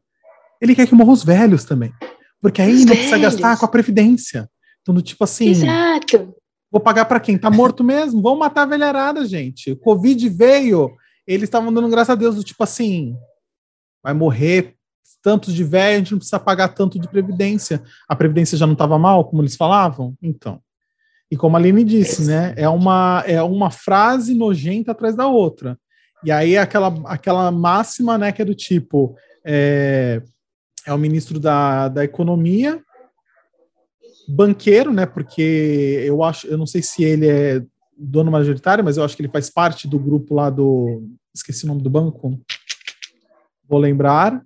Ah, então, assim, é o é literalmente é o cara na, na- no topo da cadeia alimentar falando para as pessoas que ela não é importante, que não É precisa que pra assim, nada. de, Então, no de tipo assim, 1940 para cá, a expectativa de vida do brasileiro aumentou, né? Em 1940, a expectativa de vida do brasileiro era 45 anos. Hoje em dia, nós estamos aos 76 anos, em média, a expectativa de vida média do brasileiro. Só que, assim, o Estado tem que acompanhar o crescimento de expectativa de vida, a melhora na qualidade da saúde. E não torcer que as pessoas morram porque, ai, tá todo mundo vivendo muito, eu não consigo bancar as pessoas vivendo muito. Então você tem previdência, a previdência social vai pagar a aposentadoria. Se as pessoas estão vivendo mais, é preciso se calcular como cuidar para as pessoas viverem mais. A saúde pública, o, o Brasil está envelhecendo, isso é fato. Nós temos muita gente entrando na fase da velhice no Brasil. Então você não pode esperar que a solução do problema seja as pessoas morrerem. Essa não é a solução do problema. O, país, o Brasil é um país muito rico, com muito dinheiro desviado, com muito dinheiro empregado em coisas inúteis, e você colocar a culpa nas pessoas estarem vivendo é a maior das barbaridades ditas. Então, assim, ah, vamos, vamos deixar morrer, porque se as pessoas pararem de querer viver mais, a gente consegue pagar as contas. Não é, gente, não é isso. É tipo você Não, virar. Mas é o capitalismo, né, amigo? É isso que o capitalismo prega, né? É essa máxima do detrimento do material em detrimento da vida. Então, assim, a vida não importa. O que importa é o capital. O que importa é a, o produto, né? O que importa é isso. As pessoas, Mas o humano, não importa. Não importa. Não importa. É o, o capital e quem vai usufruir dele, né? Porque É. se ele quer que as pessoas morram, põe todo mundo no SUS, não tem mais plano particular. Entendeu? Eu quero ver ele se tratar no SUS. Ele vai morrer em pouco tempo, aquele homem desgraçado. Mas fica fazendo isso para quê? Porque, para mim, eles querem matar pobres, matar os pobres. Não é interessante manter um país cheio de pobre reclamando. Entendeu? Gente, Olha que interessante. A Aline falou uma coisa que é verdade. Olha que interessante. São 400 mil pessoas a menos para se pensar em previdência daqui a alguns anos. A gente teve um de massa. É mais E dinheiro desses sobrando para 400 eles mil colocarem foram muitos idosos. Exato, exatamente. Então, isso aí é manipulação, isso é, é manipulação desde o começo. É, toda essa jogada de não tem dinheiro, a gente sabe que o, o país é um país muito rico, que, lógico, a gente tem várias, é, vários desvios, mas se um país não consegue sustentar seu povo, isso é um absurdo. Isso é um absurdo, não dá para a gente nem eu não consigo nem pensar do negócio desse, sabe? Mas E é. esse homem ficar falando dessa forma inconsequente, é inconsequente demais, para você ver como o governo não tem cuidado com o que fala. Qualquer país ia estar comemorando o fato de estar, de seus moradores estarem sobrevivendo. Se o brasileiro está sobrevivendo até 76, é porque o brasileiro quer muito viver, porque a gente não tem condição.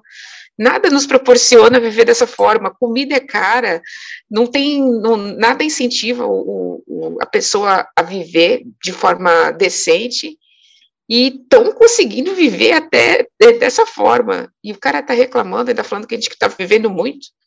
Peraí. É, Quantos anos ele Diego, tem? Você comentou sobre o capitalismo. Eu vou pesquisar quantos anos o Guedes tem ainda, mas o Diego comentou Já deve estar na hora de morrer, né? É, o capitalismo, como, como sistema, sim, ele é assim. Mas para que, que serve um governo? Um governo serve para cuidar do seu povo. Então, você vê um representante do governo usar uma desculpa. O Guedes tem 71 anos, Aline, falta 5 para ele morrer. Então, Você então vê um, um, um, governo, um representante do governo falar que o problema é o povo, o povo nunca é um problema, a quantidade de pessoas ou a idade das pessoas nunca deveriam ser o problema para um governo, porque a função dele é cuidar do seu povo. Se ele não consegue cuidar do seu povo, ele não tem função. Então, aí você poderia deixar a gente na mão da, das indústrias capitalistas, talvez a gente tivesse até melhor do que um governo desse que não quer cuidar do seu povo. O governo serve para isso. Então, assim, é, existem muitas outras desculpas que ele poderia ter dado, muitos outros problemas. A gente pode realmente estar quebrado, pode realmente não estar conseguindo pagar as contas, mas nunca a culpa é o seu povo. Você não pode falar, ah, eu não consigo pagar a conta porque o povo está vivendo demais. Não, eu não consigo pagar a conta porque estamos desviando, porque a gente não tem renda o suficiente, a nossa população é grande, nós não estamos conseguindo sustentar, mas não porque tem gente vivendo demais, então o ideal seria que essas pessoas morressem. É a maneira como é falado é muito inconsequente. Mas aí que tá, né? Ele, ele, nunca, ele nunca falou nada, nada correto, né? Assim, toda vez nunca. que ele se pronuncia, ele sempre fala uma merda. Aí a gente vai lembrar do quando ele falou do AI-5, né? Lembra que teve alguma fala aí do, do AI-5 que ele disse?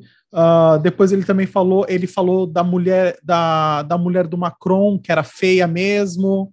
Uh... O único momento dele que eu achei levemente correto foi naquele dia que foram ter uma, foi ter uma coletiva em que estava todo mundo lá e ele apareceu de meia e de máscara. Eu falei assim, pelo menos ele está preocupado com a saúde dele e causou ali no rolê do Bolsonaro. Foi o e único que se lasque a saúde dos outros. Mas assim, ele é isso que o Diego está falando, é isso que você está falando mesmo, Diego. Para mim, ele é um boçal. Ele é um boçal, ele abre a boca, sai merda e é aquela coisa, é, eu não sou economista, né? Eu não entendo muito de, né, de economia, de finanças, sou péssimo em matemática.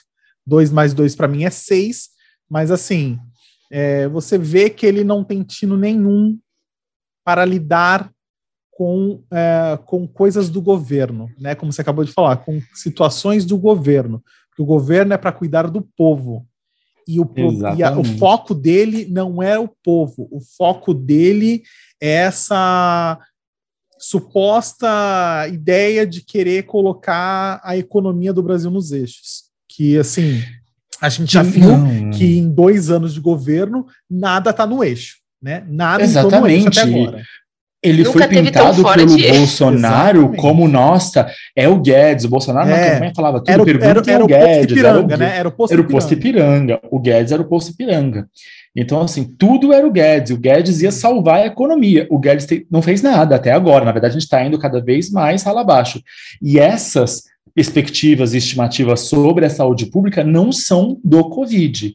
Elas já eram, elas já eram vistas antes da gente ter a crise da pandemia mundial, já tinha esses dados de que a saúde pública não andava bem, se precisaria investir mais, porque a expectativa de vida da população brasileira está aumentando, então precisaria investir mais. O que acontece com a pandemia, a expectativa de vida do brasileiro caiu um pouquinho.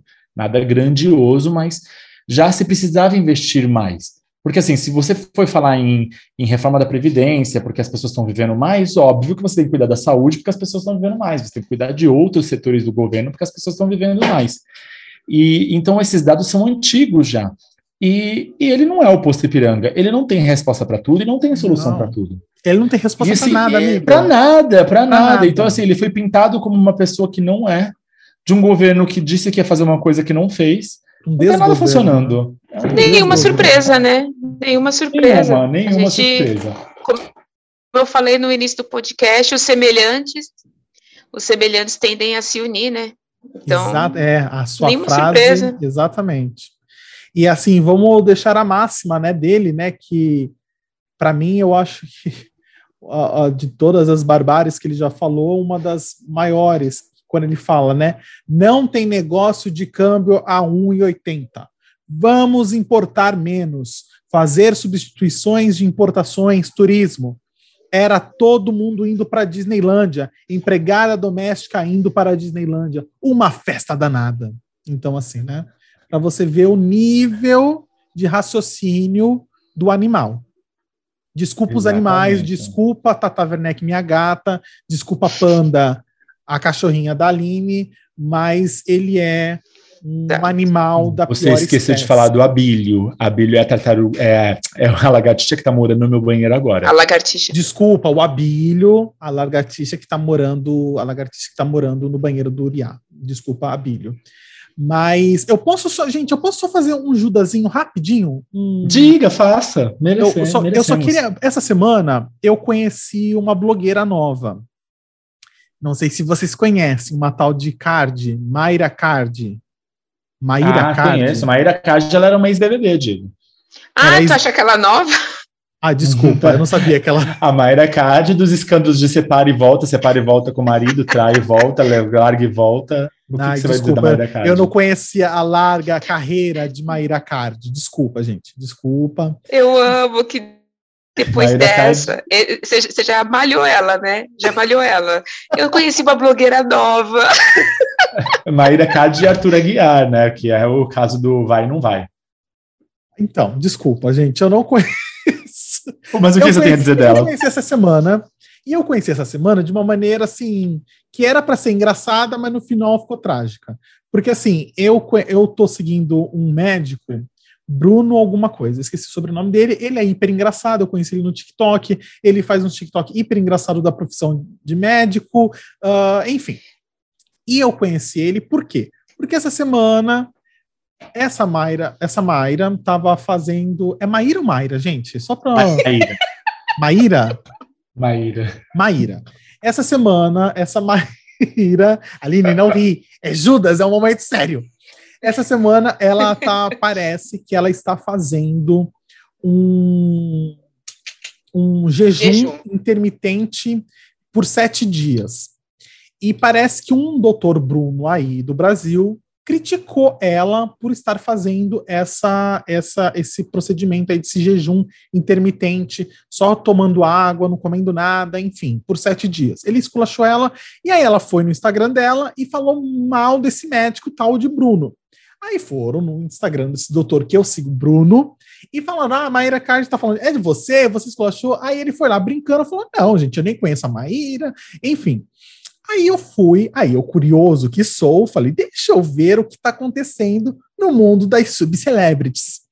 Fui no Instagram dela e comecei a ver.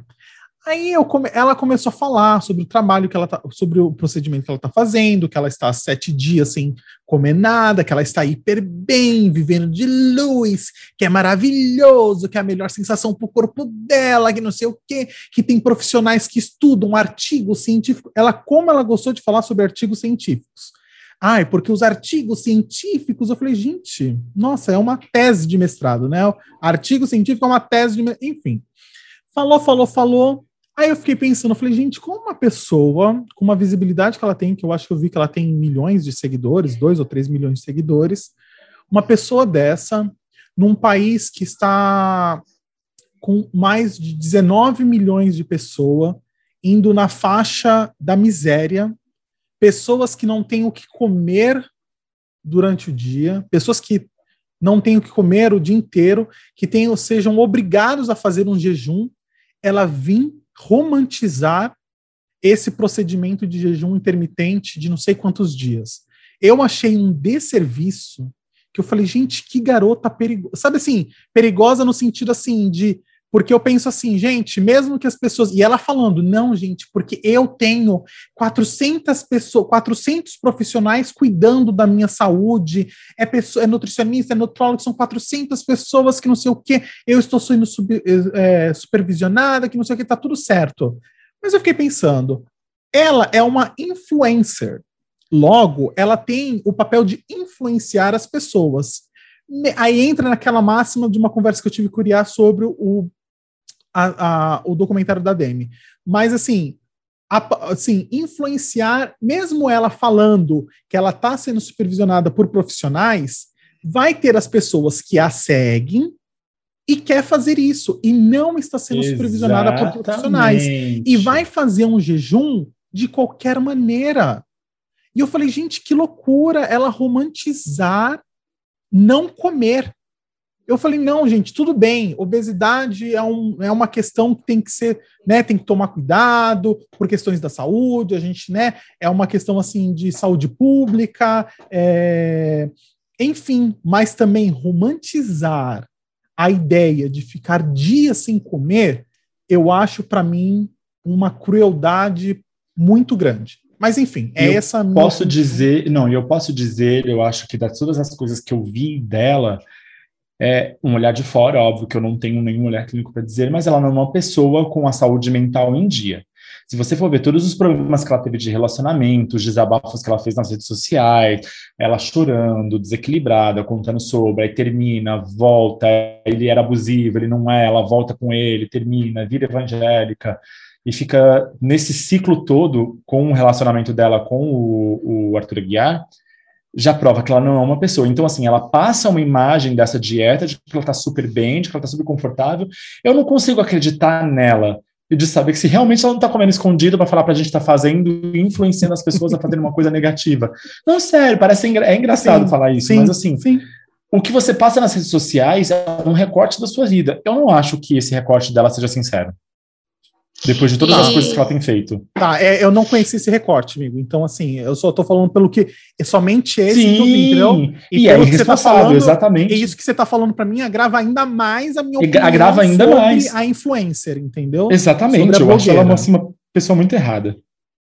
Exato, né? De novo, falta 400 profissionais, falta aquele que a gente comentou no quadro anterior. Um psicólogo ajudaria ela e os outros. Exatamente. Né? Porque Mas ela está passando é, essa mensagem é... para muita gente. Ela é life, life coach, né? Coach Puts. de comportamento. Existe então isso, já, gente. Oh, tem life, então... tem coach hoje para tudo, meu amor. Se eu quiser fazer então... coach de como falar no microfone, eu faço coach. Então, assim, não criticando, mas ela tem cursos de equilíbrio emocional, PNL, psicoterapia, compulsão alimentar, desequilíbrio corporal. Então, ela tem todos esses cursos, então ela acha que ela é expert o suficiente para não precisar de ajuda e que ela sozinha consegue resolver. É, aí, não, só para finalizar aqui, só para complementar, aí eu fui, eu aprofundando na pesquisa, porque eu gosto de fazer uma pesquisa aprofundada, tá, galera? Aí ela falou, citou o cara que é o guru dela nessa, nessa, nesse negócio aí de ficar sem comer. Aí eu fui ver uma live que ele fez lá falando sobre. eu falei, meu Deus do céu, gente. Sabe assim, beleza. Ele falou que existem estudos, existem artigos científicos, mas, novamente, o meu ponto é: não vamos romantizar uma situação da qual você pode influenciar de uma maneira errada em um país que a gente está com. Né, a gente está aí com 19 milhões de pessoas passando da linha da miséria. Então, assim, são pessoas. A gente tem. A gente. Se ela não é aquela coisa, se ela morasse na Finlândia, na, na Suíça, sabe? Que, o, que é. Sabe, o IDH altíssimo, que são pessoas, se não existe miséria, aí, sabe, você fala, beleza, mostra aí, dá a sua opinião de vida, seu lifestyle. Exatamente.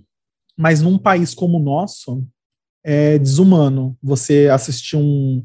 Você ficar acompanhando uma, uma blogueira, né? Nem uma, uma influencer como essa, mas enfim. E aí, quando ela vai comer, ela vai comer coisas leves, né? Um salmão, uma, é. uma coisa que tem, que tem no, no, povo do prato do brasileiro. Então, é o que eu falo, não se ilude nessa vida de internet, gente. Não é. segue, não segue. Fica Exatamente. seguindo coisas que te façam bem. Não se engana. É, galera, olha aí, galera. Hoje o Judas foi dois em um. Aproveitem. Judas aproveitem. duplo um Judas duplo uhum. hoje. E agora a gente vai.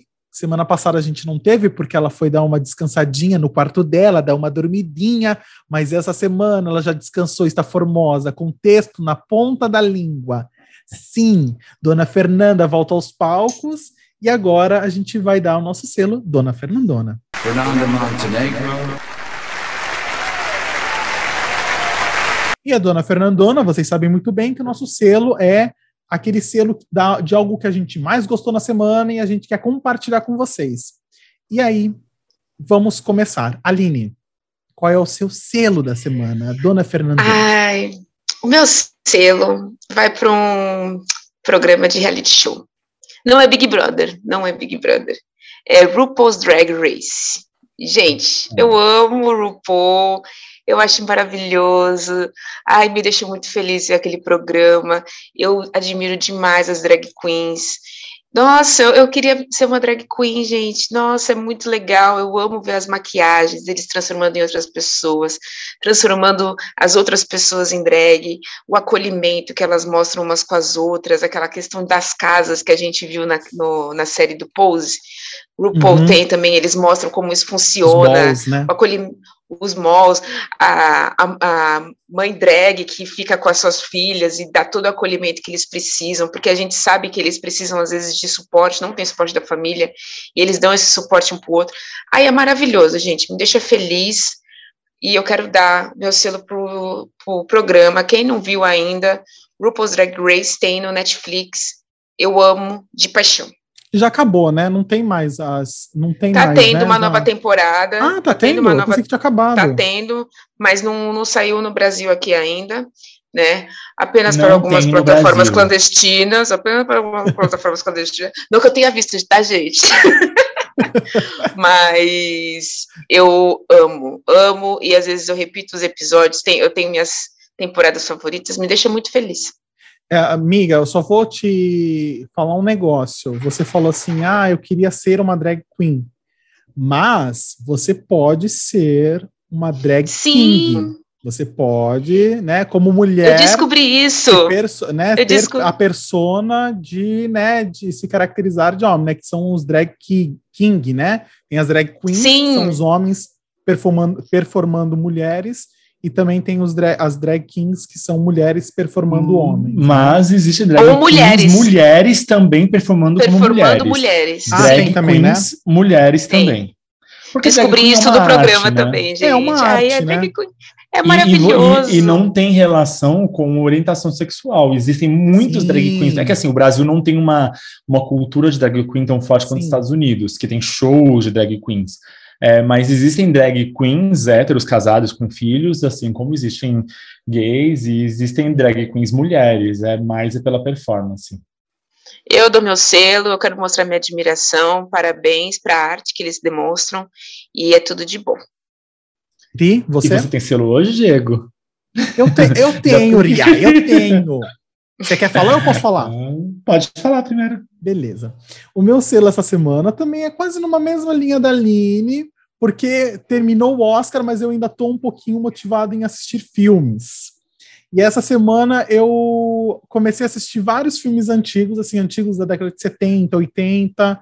E eu assisti essa semana um, assim, que o meu primeiro contato foi um musical que teve aqui em São Paulo, feito quem produziu, eu não sei se ele também dirigiu, mas ele foi o ator principal, uh, foi o Marcelo Médici. Uh, e o filme Produzido é... pelo Miller e Botelho, Diego. Foi produzido por quem, Iria? Perdão? Miller e Botelho. Ah, tá, o Miller e o Botelho. Ah, desculpa, eu pensei que o que o, que o Médici também tinha... Tava por ah, trás. Ele participou, mas era um musical do Miller e Botelho. É, mas... E o, e o que eu tô falando é o filme The Rock Horror Picture Show, é longo, mas o filme, cara, é muito, é muito, muito bom. Imagina um filme sem pé nem cabeça. Um filme que você não precisa entender merda nenhuma. Você só precisa apreciar o filme, porque o filme é maravilhoso. É uma obra de arte, cara. O filme é uma obra de arte. Aline, fica na tua. O filme é uma obra Não é para você, Aline. Arte. Não é para tu. Eu assino eu embaixo o que o Diego tá falando. Eu vou concordar com tudo que o Diego falar. É uma obra de arte. Cara, é maravilhoso, é maravilhoso. É uma cena melhor que a outra. E você fica se perguntando, meu Deus, por que saiu esse personagem de dentro de uma geladeira que, sabe, não existe? Ou Sabe? É, nossa, é cada situação mais louca que a outra. É um filme de, da década de 1975. A data de lançamento dele está aqui no Google. 14 de agosto de 1975. Uh, ah, o filme.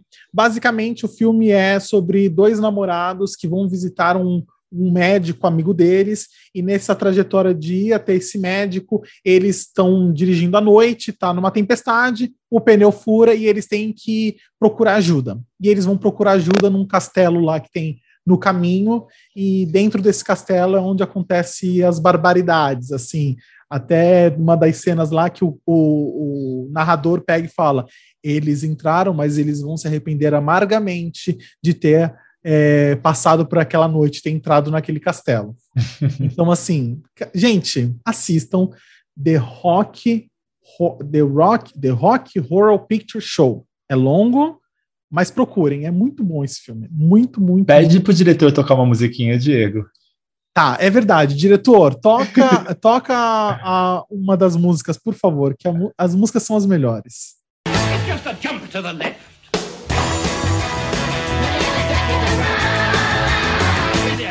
Your hip.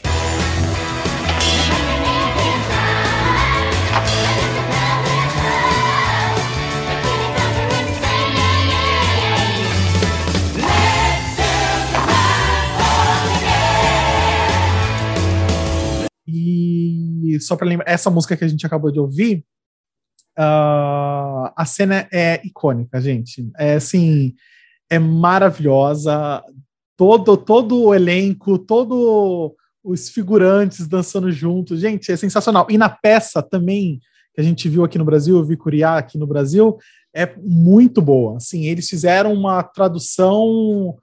O Botelho e o Miller são ótimos, né? Assim, musicais são Isso. os melhores que tem no Brasil, né? Mas. E foi lindo, foi muito legal. E ter assistido o filme essa semana foi muito bom também. É isso. Meu, qual, que é o, selo... qual que é o gênero? Musical? É, é, é terror. Comédia, horror, Assiste... é terror musical. É terror musical. Assiste, miga. Você vai gostar. É terror. Uma é comédia. Terror, uma comédia. Uma comédia. Terror. Hum. É terror, é terror. Assiste, é terror. Eu vou ficar que nem Glória Pires, né? Eu não vou saber opinar. Ria, é você. Bom, e o meu troféu, Fernanda Montenegro, dessa semana, ele vai para. Primeiro que eu não superei o Oscar da semana passada. Ai, não amigo, superei. Aceita. Não superei Laura Pausini ter perdido a melhor música. Diego, não superei. Amigo, aceita. Não superei. Aline, é o meu momento. É o meu momento de dar meu troféu. Você. Eu não superei.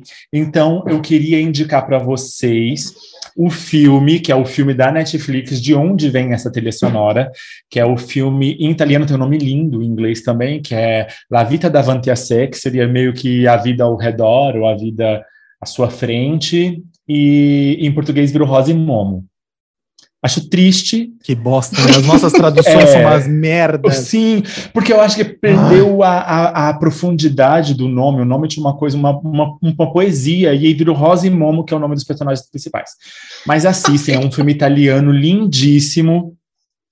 É a volta da Sofia Loren à atuação, depois de acho que 10 anos sem atuar. Sofia Loren é um ícone do cinema italiano, um ícone do cinema mundial. E da beleza, o filme é né? lindíssimo, ela tá maravilhosa, ela tá bem velha, mas assim, ela tá maravilhosa, linda como sempre. O filme é muito bonito, muito bonito. Fala sobre.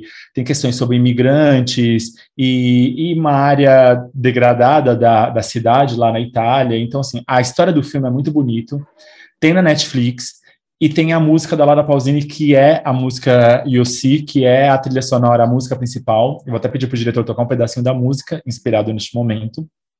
Quando tu finisci le parole, sto qui, sto qui. Forse a te ne servono due sole. Sto qui, sto qui quando impari a sopravvivere e accetti l'impossibile, nessuno ci crede, io sì. Que, nossa, essa música é maravilhosa, eu fiquei triste por ela não ter ganhado, mas assim, a música é maravilhosa, o filme é lindo, é um filme belíssimo que vale a pena assistir. Eu indico para vocês assistirem, vocês dois, eu indico para o público assistir. É um filme lindíssimo, e só por ter Sofia Loren voltando a atuar já, é, já vale a pena. Já estava na minha mas... lista, então eu com certeza esse final de semana eu vou, vou assistir. Ai, Diego, é muito bonito. E, nossa, e, ah, não, não, não, vou contar nada sobre o filme, deixar vocês assistirem. É um filme muito bonito, com atuações assim dignas. O menino é a estreia do menino que faz o Momo. É, ele é um imigrante, se não me engano, senegalês na história. Tem a Sofia Loren maravilhosa, outras atuações. É lindo o filme. É uma história muito delicada e muito, muito bonita. Essa é a minha dica de hoje. Só para complementar o, o selo do Uriá e na questão de quão bosta é as traduções da, dos filmes brasileiros, a gente pode grifar o filme que venceu de melhor roteiro. Bela Vingança. O nome em inglês é Promising Young Woman. Seria a jovem garota promissora. Que, no meu entendimento, soaria até legal entendimento do filme. A promissora, a, jo, a, né, a promissora jovem, jovem jo, garota. É, jovem garota promissora do que Bela Vingança. Mas enfim, opinião que vem minha. do filme, não, que vem do filme, o título original traduzido ao pé da letra faz muito mais sentido. O Sim. Bela Vingança vem de uma outra ideia do filme. Quando eu vi o filme, eu, ele não é o Bela Vingança, ele é mais o título original dele. Sim, exatamente. Às vezes os Estados Unidos têm os títulos ruins, que eu até gosto das traduções, porque os Estados Unidos têm uns títulos muito aleatórios às vezes. Mas às vezes, quando eles têm títulos bons, a gente faz umas cagadas. É, a gente fez, e nesse filme, A Bela Vingança, a gente fez essa cagada. Mas enfim. É igual nesse, nesse Rosa e Momo, né? Tipo, Rosa e Momo. É. Eu acho que no, no Bela Vingança eles tentaram trazer aquela alusão do doce vingança. É, eu e... vi uma crítica falando sobre isso, amiga. Eu vi uma Eu acho que foi isso. isso. É, eu acho que eu foi isso daí. Falando sobre ah, isso. mas é que assim, é um filme de Oscar, Bela Vingança, e o, e o Doce é. Vingança é um trash de terror meio gosto duvidoso. Então, tipo, então. Eu, não, eu não iria querer atrelar meu filme a esse, desculpa. É. É bom, eu gosto do, do Doce Vingança, mas não é o tipo de filme que eu queria atrelar ao meu. É, eu não assisti o Doce Vingança, então não, não posso opinar, mas assim. Não veja, Diego, não é para você. Beleza, é, obrigado. Obrigado. Ah, obrigado pela essa, essa informação. Hum. Galera, infelizmente, pelo, ó, já tô preparando vocês, hein? Infelizmente, o programa de hoje acabou. Ah, ah não, não! Oh, não! Oh, não! Não, não, não, não, não. É, galera, quem sabe na próxima temporada eles estarão mais alinhados para o final do programa. Mas, enfim, é o que temos hoje. Mas, amiguinhos, só para lembrar que a primeira temporada do nosso programa está acabando. Sim, semana que vem é o nosso season finale, o nosso último episódio da temporada. Então. Ah, ah, é, foi sozinha. Agora eu fiquei arrasado. Mas saibam que a gente assinou, sim, renovamos o nosso contrato para a segunda temporada. É, a gente, eu ia falar isso semana que vem, mas eu sou ansioso, afoito, já estou falando aqui.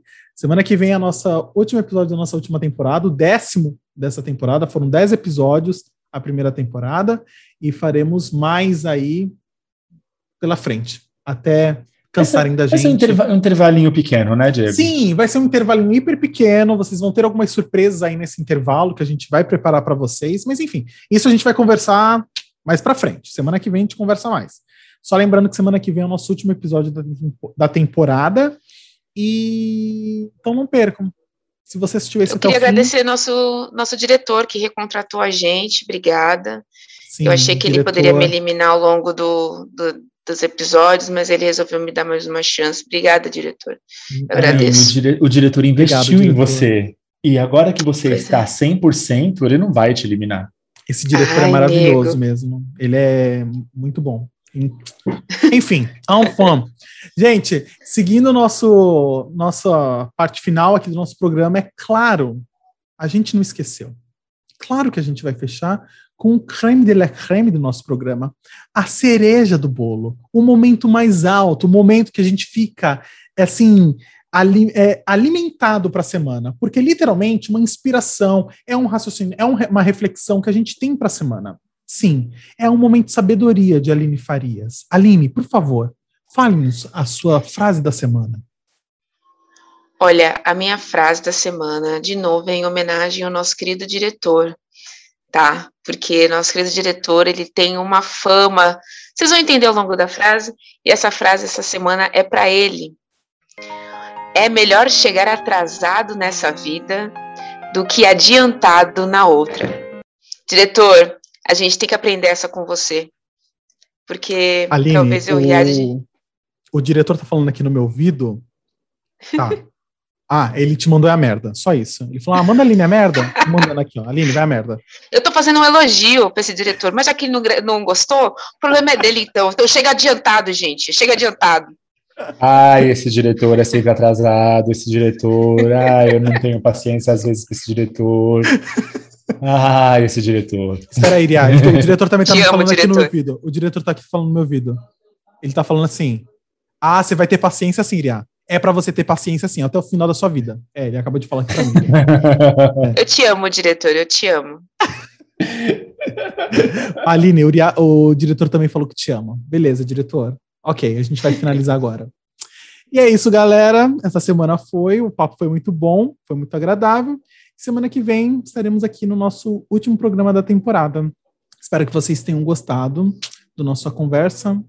E é isso, né, pessoal? Querem falar mais alguma É coisa? Hum, Não, tá tudo não bom. tenho nada para falar. ah, então Tá tudo bom. Nossas redes sociais. Putz, olha! Ria, você pode ser o próximo diretor da próxima temporada. então, já que você falou isso, comece, Diego. Qual é a sua rede social? A minha rede social é DS Gouveia. No Instagram, DS Gouveia. A minha rede social é Riad e assim, Riad e assim, tudo junto, arroba Riad e assim no Instagram. A minha é preta.farias. E já sabem o ritual, né, gente? Tamo lá, manda uma mensagenzinha, adiciona a gente. Nosso podcast, por favor, adiciona a gente no nosso Instagram do podcast. É que a verdade. gente eu- tá, tá querendo isso daí, podcast ponto sem nome. Aguardamos o seu like, aguardamos a sua curtida, seus compartilhamentos, curta nossas fotos e, E tudo mais. siga, porque durante esse atos da gente teremos novidades no Instagram. Sim, o Instagram será o nosso, ó, nosso, momento, nosso portal de comunicação com vocês. Então, siga-nos lá. É isso, galera. Eu acho que, diretor, você esqueceu de mais alguma coisa, diretor? Não, o diretor não esqueceu de mais nada. É isso, galera. Não tem mais nada que falar. Tchau, até semana que vem. Beijos. Tchau, tchau. Até semana que vem. Beijos.